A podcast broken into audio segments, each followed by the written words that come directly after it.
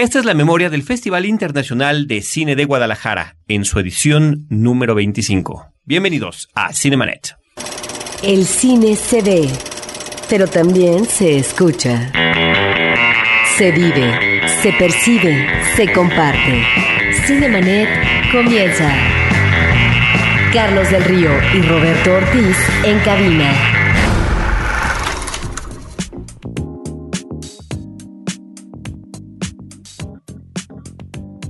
www.frecuenciacero.com.mx es nuestro portal principal. Yo soy Carlos del Río y les doy la más cordial bienvenida a un programa especial en el que nuestra productora Paulina Villavicencio nos irá presentando los recuerdos, las memorias, las impresiones de lo que fue su visita representando a este programa en el Festival Internacional de Cine de Guadalajara. Roberto Ortiz.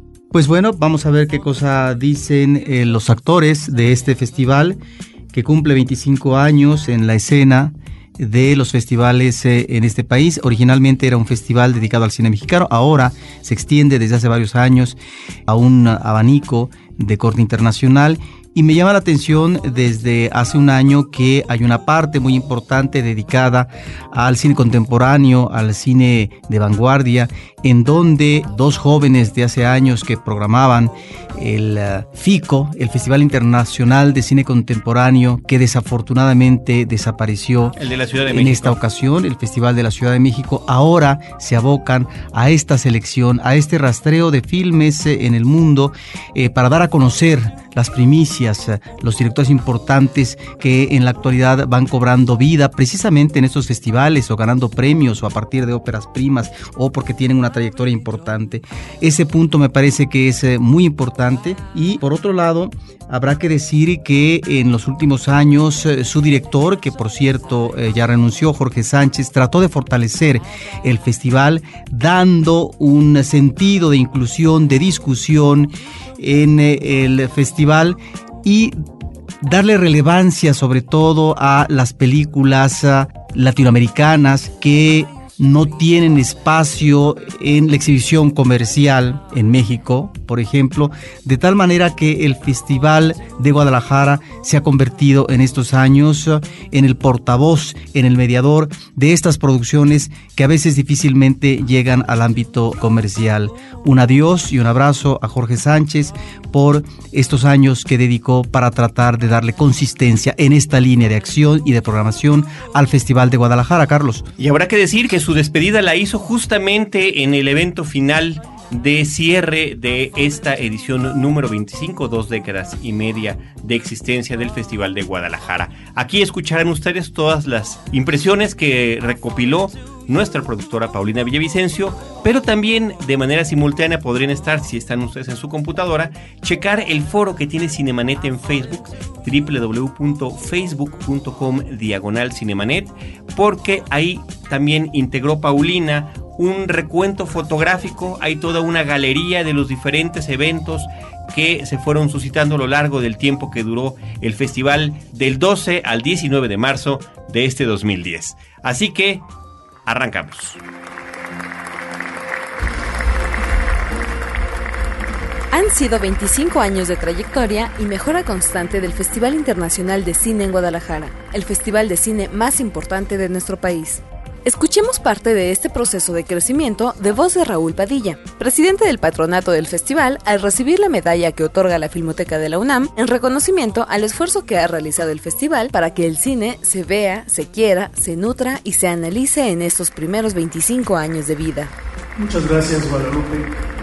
Hace 25 años, un grupo de cinéfilos, de cineastas, encabezados por Jaime Humberto Hermosillo, que habían formado una asociación cinéfila, se llamaba Cine y Crítica, grupo en el que, por cierto, participaba Guillermo Toro, el adolescente Antonio Urrutia, Margarita Sierra y mucha gente valiosa de esta ciudad, me presentaron eh, un proyecto para organizar en Guadalajara una muestra de cine, de cine mexicano, en eh, momentos en que la industria del cine mexicano atravesaba por uno de sus peores eh, momentos, a mediados de los 80. El propósito era impulsar, desarrollar, rescatar al cine eh, mexicano. Al poco tiempo se sumaron a este esfuerzo personalidades de la talla de Emilio García Riera, Berta Navarro, que se trasladó a vivir a Guadalajara, y lo que en ese entonces era una muestra que contaba con 15, 20 eh, invitados, mostraba 6, 7 películas, porque no había más de la producción mexicana. Con el tiempo evolucionó a una muestra de carácter iberoamericano. Y ahora es un festival que creo muestra lo mejor de nuestro cine iberoamericano y creemos a 25 años de existencia con muy buenos eh, resultados. Muchas gracias. El panorama cinematográfico que ofreció el festival fue amplio y diverso. Marina Stavenhagen, directora del IMCINE, y Jorge Sánchez, director del festival hasta esta edición, nos anunciaban en los primeros días las actividades más relevantes. Sin duda este es un festival magnífico, es para nosotros uno de los escaparates más importantes para la difusión y la promoción del cine mexicano. Desde el Conaculta, desde el INCINE, es siempre un privilegio poder participar en la realización de este gran festival. Es uno de los festivales de cine más importantes del mundo y desde luego el más importante para nosotros en términos del cine latinoamericano e iberoamericano que reúne.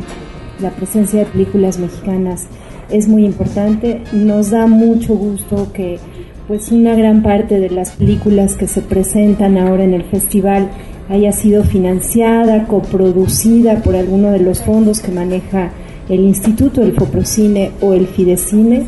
Eso, pues desde luego habla de la importancia estratégica que tienen estos fondos en el fomento y el apoyo a la producción cinematográfica nacional sí la hacen fuerte y sí generan películas que causan una expectación en el mundo de los festivales de cine, en estos escaparates privilegiados de promoción para el cine. Se publicará un libro que se llama Cartas y Postales de los Amigos del FIC, FICG. Eh, estamos muy orgullosos por las colaboraciones que hemos tenido. Son cerca de 75 colaboraciones. Tenemos desde el prólogo escrito por Guillermo del Toro, es un prólogo bellísimo escritos de Carlos Monsiváis, de Vicente Leñero, de Felipe Casals, de Arturo Ripstein, Guillermo Arriaga, en fin, también eh, la edición de un libro que se llama Pensar el Sonido de Samuel Larson, que es una introducción a la teoría y la práctica del lenguaje sonoro cinematográfico. Eh, también hacerles saber que estas actividades de formación y también de industria, como son eh, el DocuLab, y el Encuentro Iberoamericano de Coproducción Cinematográfica son actividades que ya rinden frutos y no de manera reciente, algunos de ellos ya desde dos o tres años atrás. Ambos eventos los coordina Andrés Stabenhagen, que también nos acompaña, y eso pues nos parece que refleja mucho el espíritu de estos ámbitos de la formación y de la industria. También en ese caso, en el Encuentro Iberoamericano de Coproducción Cinematográfica, ahí hemos tenido proyectos como Cinco Días sin Nora, como Corazón del Tiempo, como Mal Día para Pescar de Álvaro Brechner, que se presentará en una función especial, es una película que estuvo en la Semana de la Crítica, también Cochochi de Israel Cárdenas y Laura Amelia Guzmán, Párpados Azules de Ernesto Contreras, en fin, son varios los ejemplos que podríamos poner sobre la mesa que demuestran la utilidad de ese encuentro iberoamericano de coproducción cinematográfica y de Guadalajara Construye. Las actividades de la vigésimo quinta edición del Festival Internacional de Cine en Guadalajara arrancaron oficialmente con el reconocimiento por su exitosa trayectoria al actor estadounidense Matt Dillon, quien recibió el Premio Guadalajara Internacional de manos del actor Diego Luna, a quien reconoció como un buen colega y a quien admira mucho. La homenajeada con el Mayagüel de Plata fue la gran actriz y una de las principales promotoras y gestadoras del cine mexicano, María Rojo. La actriz ha trabajado con grandes cineastas de la talla de Felipe Casals, Jorge Fons, Paul Leduc, Arturo Ripstein y María Novaro, entre otros. Su primer papel protagónico, recordemos que lo obtuvo en 1975 con la película El Apando. Tú eres la que sigue. Y vete cuidando de no querer pasar nada, ¿eh? Traes algo, mejor te lo sacas. Ahí está el baño, órale. Mira, mira. Si yo trajera algo ya me arreglaría para pasarla de otro modo. No nomás tenemos verijas. Pásale. A partir de ahí, María ha trabajado en más de 70 películas que la han consolidado como una de las actrices más importantes de la cinematografía mexicana. Aquí mi compadrito Albino. Tiene unos tatuajes en la panza.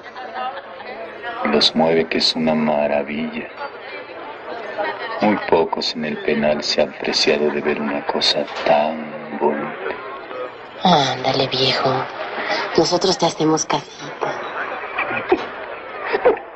El director, Jaime Humberto Hermosillo, la convirtió en su musa. María Rojo ha trabajado en 19 películas con él, entre ellas La Tarea, película considerada entre las más atrevidas de la historia del cine mexicano.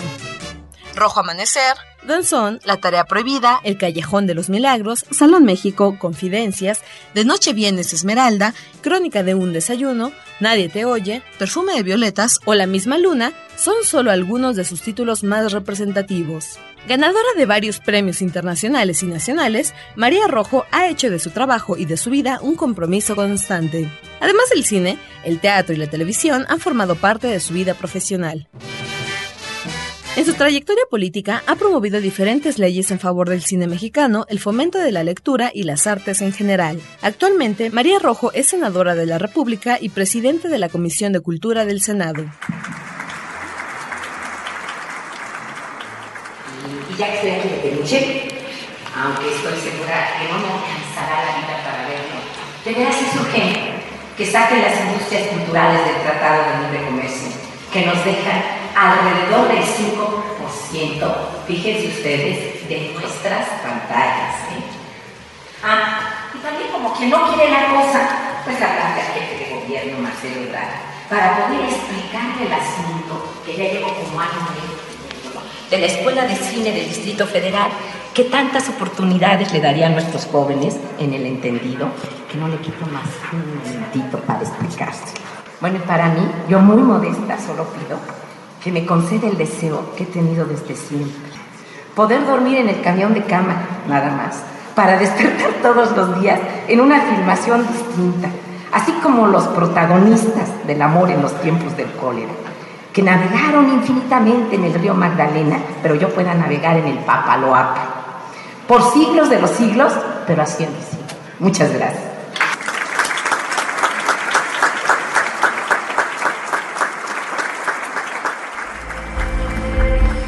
Francia fue el país invitado en el Festival Internacional de Cine de Guadalajara.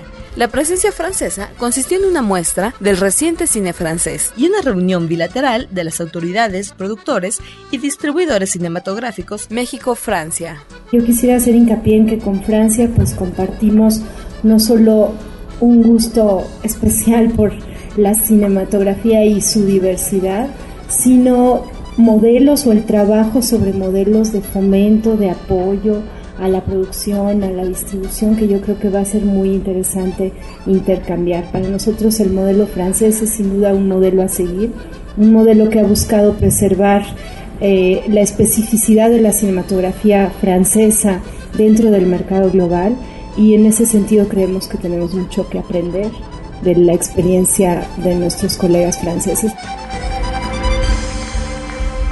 Otra parte, Gabriel Figueroa se hizo presente en Guadalajara en el Museo de Artes de Zapopan, en donde se presenta la exposición Gabriel Figueroa, cinefotógrafo. Exhibición con más de 350 obras organizada por el Festival Internacional de Cine en Guadalajara y Fundación Televisa, junto con el municipio de Zapopan y Cultura de la Universidad de Guadalajara y que estará disponible hasta el próximo 16 de mayo.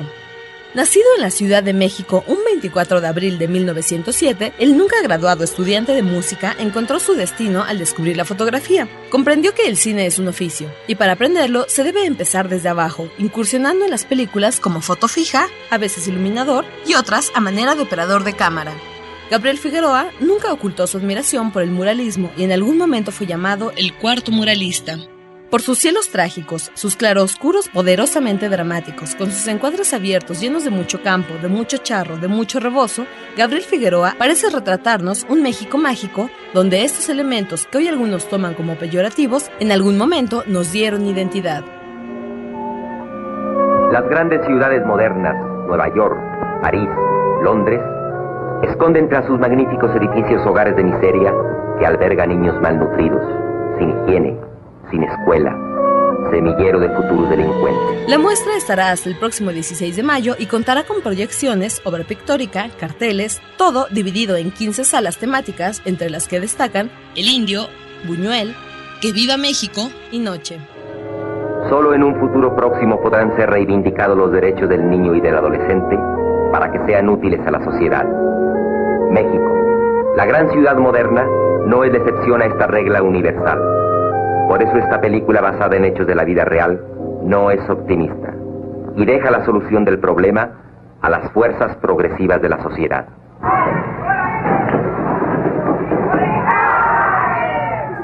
Ocho largometrajes fueron los seleccionados para la sección en competencia de ficción mexicana.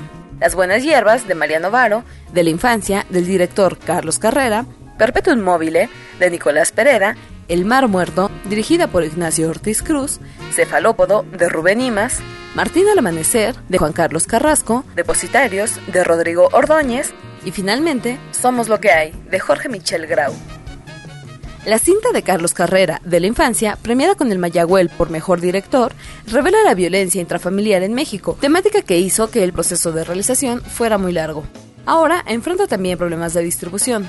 La cinta es protagonizada por Damián Alcázar, también Mayagüela, mejor actor, y Giovanna Zacarías. Eh, bueno, De la Infancia es una película basada en una novela que se llama De la Infancia, de Mario González Suárez. Pues habla un poco de la experiencia de unos niños en un ambiente eh, de violencia intrafamiliar. Es la historia de pues un padre entre simpático, frustrado, abusivo, triste y de cómo se va heredando esta, esta violencia a través de las generaciones. Esta película está contada desde el punto de vista de los niños, de dos hermanos que se llaman Francisco y Damasco y que tienen distintas maneras de, de lidiar con, con, la violencia, uno a través de la fantasía y otro a través de pues defenderse. El proceso fue muy largo conseguir el financiamiento, ¿no? De repente este, hasta que tuvimos este, apoyo de Seguros Bancomer, a través del 226 se pudo realizar.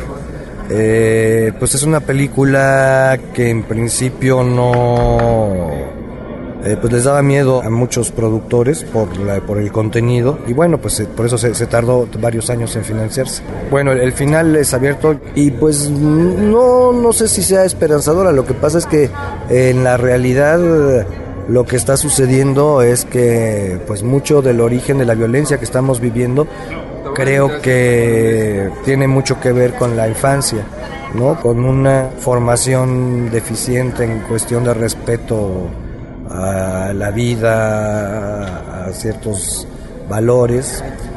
Y, pues eso es lo que me interesa más. Entonces, lo desesperante no tanto es lo desesperanzador, no, no, tanto es la película, sino el hecho de que pues muchos de nuestros niños pues van por ese camino.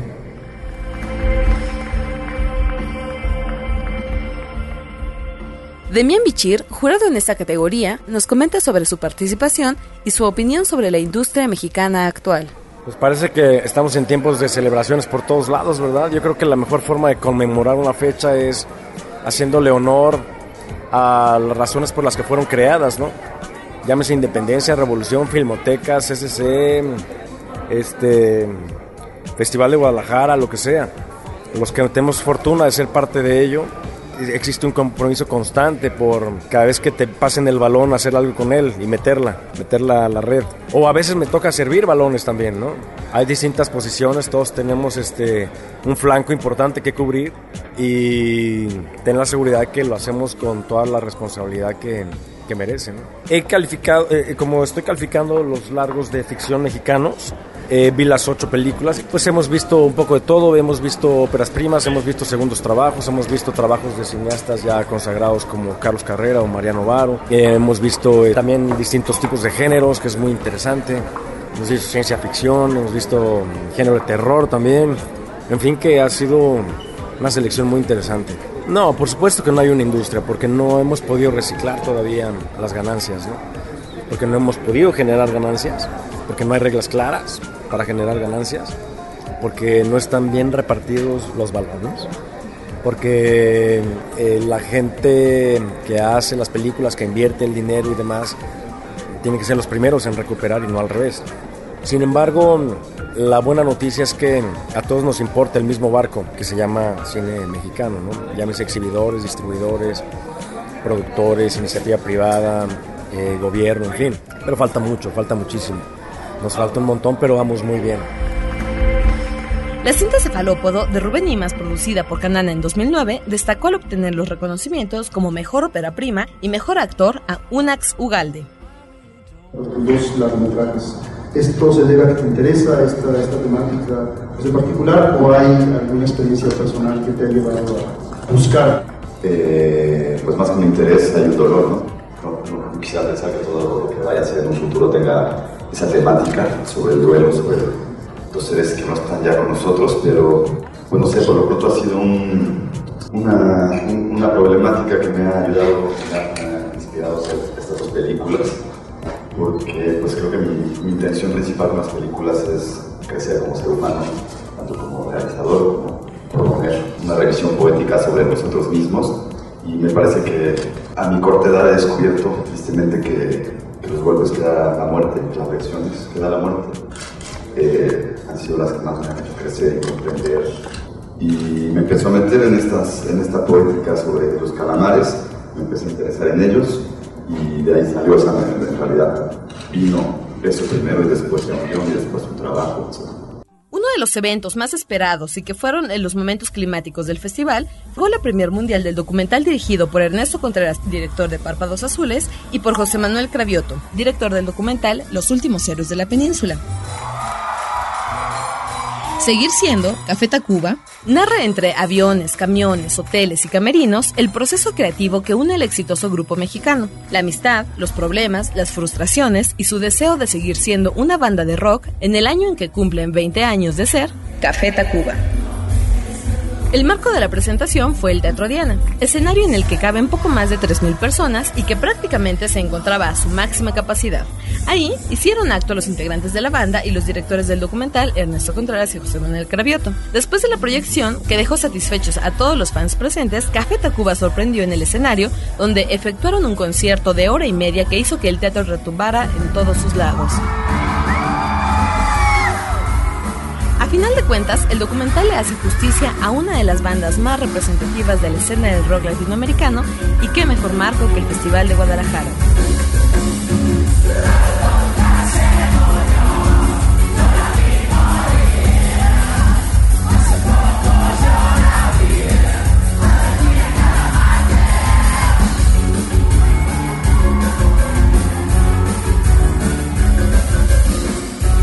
El Teatro Diana también fue sede para que la directora de la Filmoteca de la UNAM, Guadalupe Ferrer, entregara al presidente del patronato del Festival Internacional de Cine de Guadalajara, el licenciado Raúl Padilla, la medalla de la Filmoteca de la UNAM, pieza elaborada a partir de la plata resultante del proceso de restauración de películas. De ahí que Guadalupe Ferrer asegura que la medalla tiene muchos sueños y muchas historias. Durante la ceremonia se recordó cómo evolucionó el certamen, que de ser una muestra de cine pasó a convertirse en un festival internacional y se reconoció el trabajo de los iniciadores de la muestra con Jaime Humberto Hermosillo y Guillermo del Toro, quienes la crearon para rescatar el entonces venido a menos cine mexicano.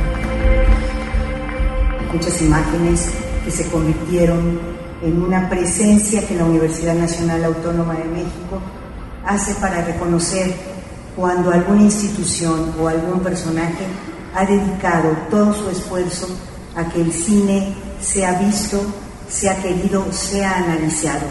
El Festival de Guadalajara no solo ha sido un escaparate estupendo para nuestro cine y para el cine iberoamericano, ha sido también el lugar en donde el trabajo que nosotros hacemos, que es el de tratar de que las películas vivan lo más posible, pueda ser exhibido y los públicos actuales conozcan la grandeza de nuestro cine. Así que es para nosotros un gran honor hacer esta entrega de esta medalla al Festival de Guadalajara en su 25 aniversario.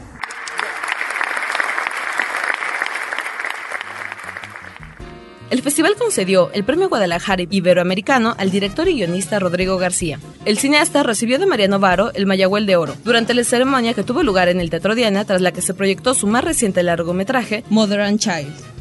Eh, pues sí me da mucho gusto sobre todo pertenecer a, a, una generación, y digo generación amplia, porque son los cineastas que se han venido formando en los últimos 20, 15, 10 años en México y pues que realmente ha formado toda una generación de, de directores pues que han significado mucho, algunos trabajan solo en México, otros trabajan solo fuera, otros van y vienen, pero que creo que es un grupo de directores y directoras que ha hecho una labor tan variada, con películas tan diferentes desde Danzón y Solo con tu pareja, pasando por Amores Perros, hasta Luz Silenciosa, Rudy Cursi, Párpados Azules, Cinco Días con Nora, Cronos, más las películas que han hecho en el extranjero, o sea, desde, desde Bajo California hasta Harry Potter.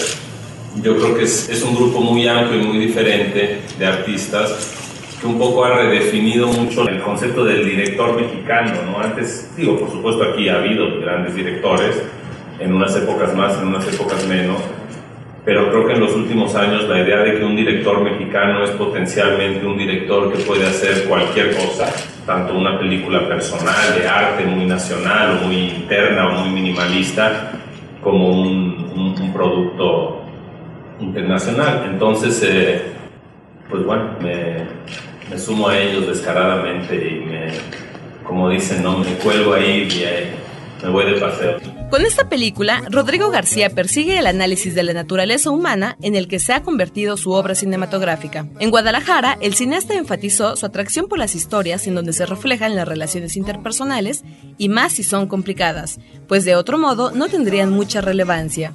El director estuvo acompañado de la actriz con la que ya ha trabajado en tres ocasiones, la michoacana Elpidia Carrillo.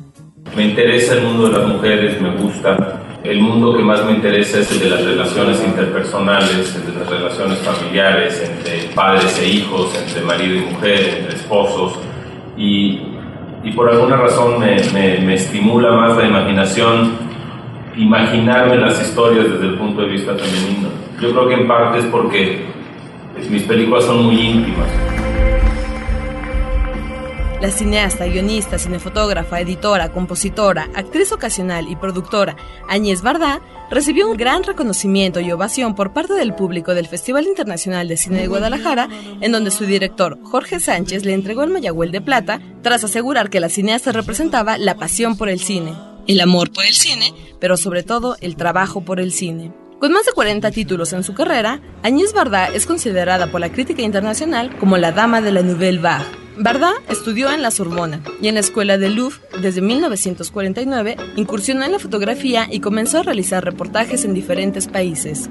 El primer largometraje que dirigió fue en 1954, en donde narraba la historia de una triste pareja y su relación en la pequeña ciudad. La película es precursora estilística del movimiento francés de la Nouvelle Vague. Sus películas le han cosechado innumerables premios en los principales festivales del cine del mundo, como el León de Oro en Venecia, el Oso de Plata en Berlín y varios premios César, premios del público, de la crítica y un largo etcétera que han consolidado a Áñez Bardá como una de las directoras de referencia obligada en la cinematografía mundial. Cette figure de poupée toujours la même, les chapeaux ridicules. Je ne peux même pas lire ma propre peur. Depuis deux jours, je pense que tout le monde me regarde et moi je ne personne que moi. C'est lassant. Vous attendrissez pas sur les grenouilles. Elles ne souffrent pas. Elles reverront le jour, vivantes, dans un moment. El largometraje colombiano Retratos de un mar de mentiras de Carlos Gaviria y el mexicano Perpetuum mobile de Nicolás Pereda han logrado los premios al mejor largometraje iberoamericano de ficción y al mejor largometraje mexicano de ficción, respectivamente, en la 25 edición del Festival Internacional de Cine en Guadalajara.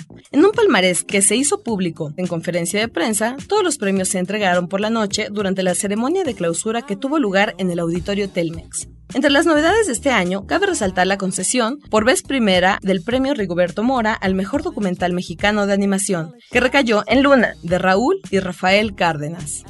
De igual modo, el premio de distribución Latinofusión se concedió este año por primera vez. Los galardonados fueron Retratos de una mar de mentiras en la categoría iberoamericana y en la mexicana Las buenas hierbas de Mariano Varo.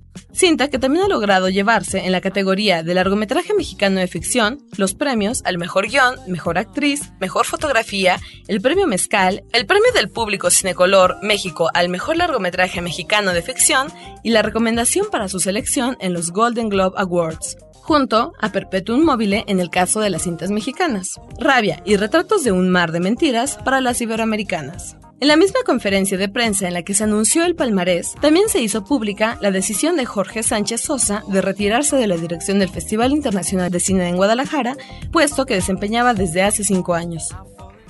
Amigas y amigos, felicitar a los, a los ganadores y a los no ganadores, porque aquí no hay perdedores.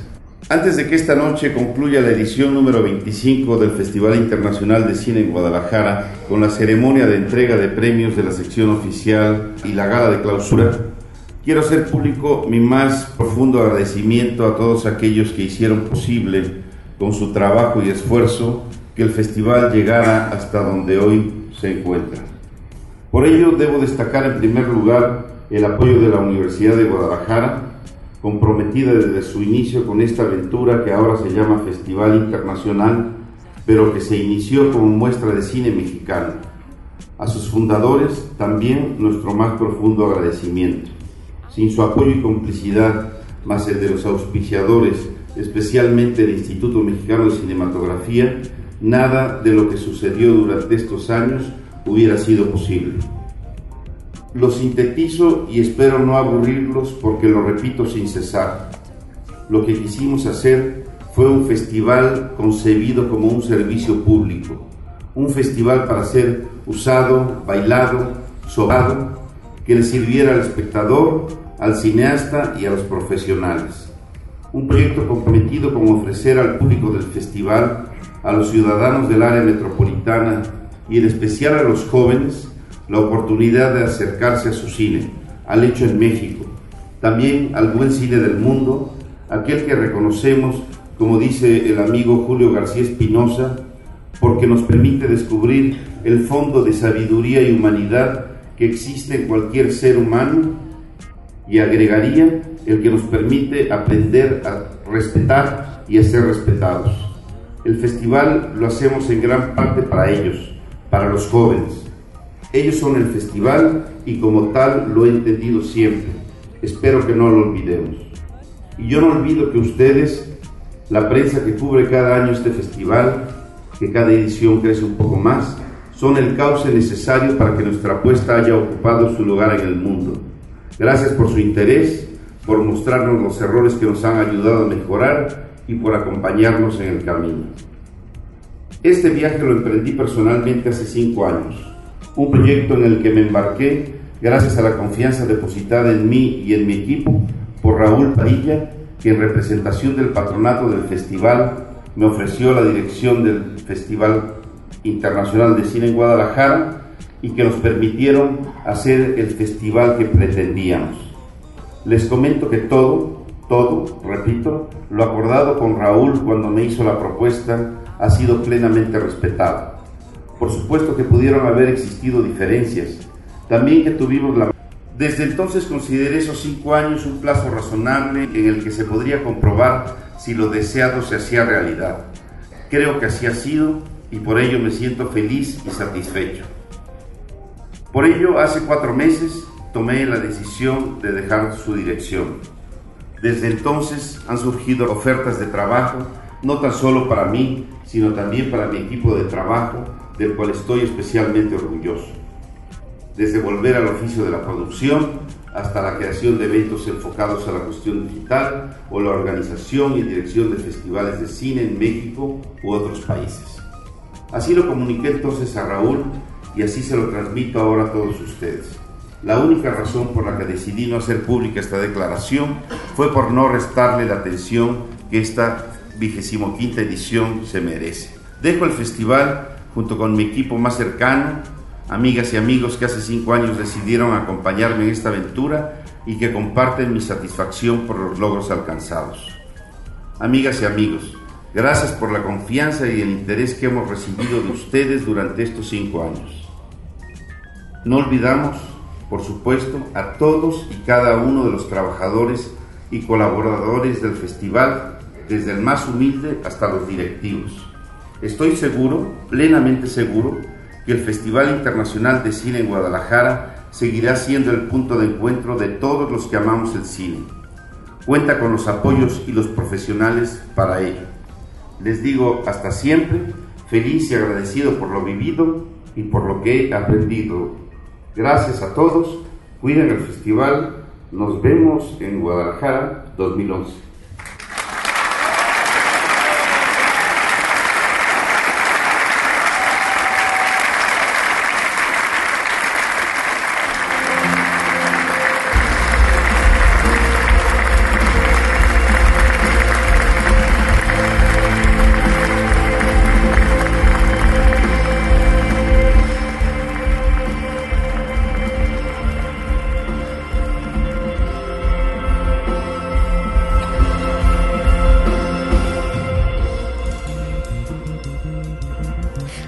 Concluyó esta vigésimo quinta edición del Festival Nacional con mayor proyección en el extranjero.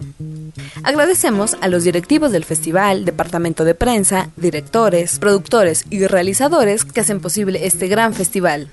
Entre jericayas, jarritos de tlaquepaque y un festín cinematográfico, reportó para Cinemanet Paulina Villavicencio.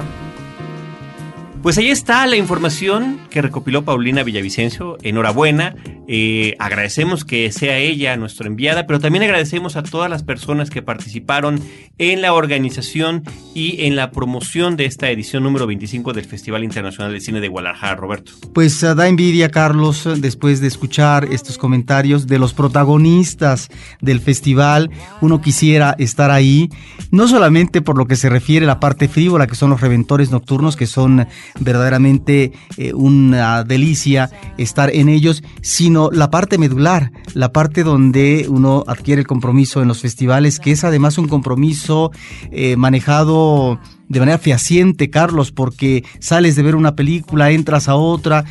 Es imposible, no puedes ver todo, sin embargo, tratas de cubrir eh, cuando menos algunas de las secciones. Y por supuesto en un principio no me acordaba Carlos esta sección que el, yo aludía es corrientes alternas que me parece que es la que le está dando una gran vitalidad al Festival de Guadalajara desde hace un año porque está presentando lo mejor de la cinematografía contemporánea. Pero ahí están también la participación de películas mexicanas. Y sobre todo me llamó mucho la atención Carlos que en esta ocasión el documental cobró tanta importancia que superó al número de películas mexicanas de ficción en exhibición.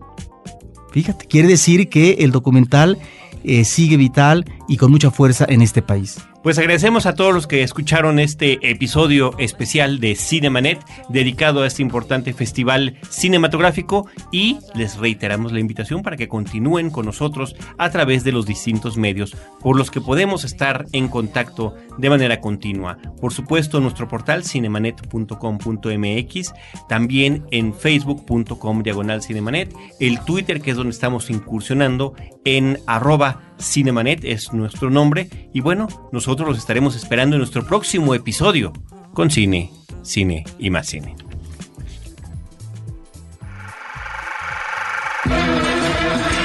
Cinemanet termina por hoy. Más cine en Cinemanet.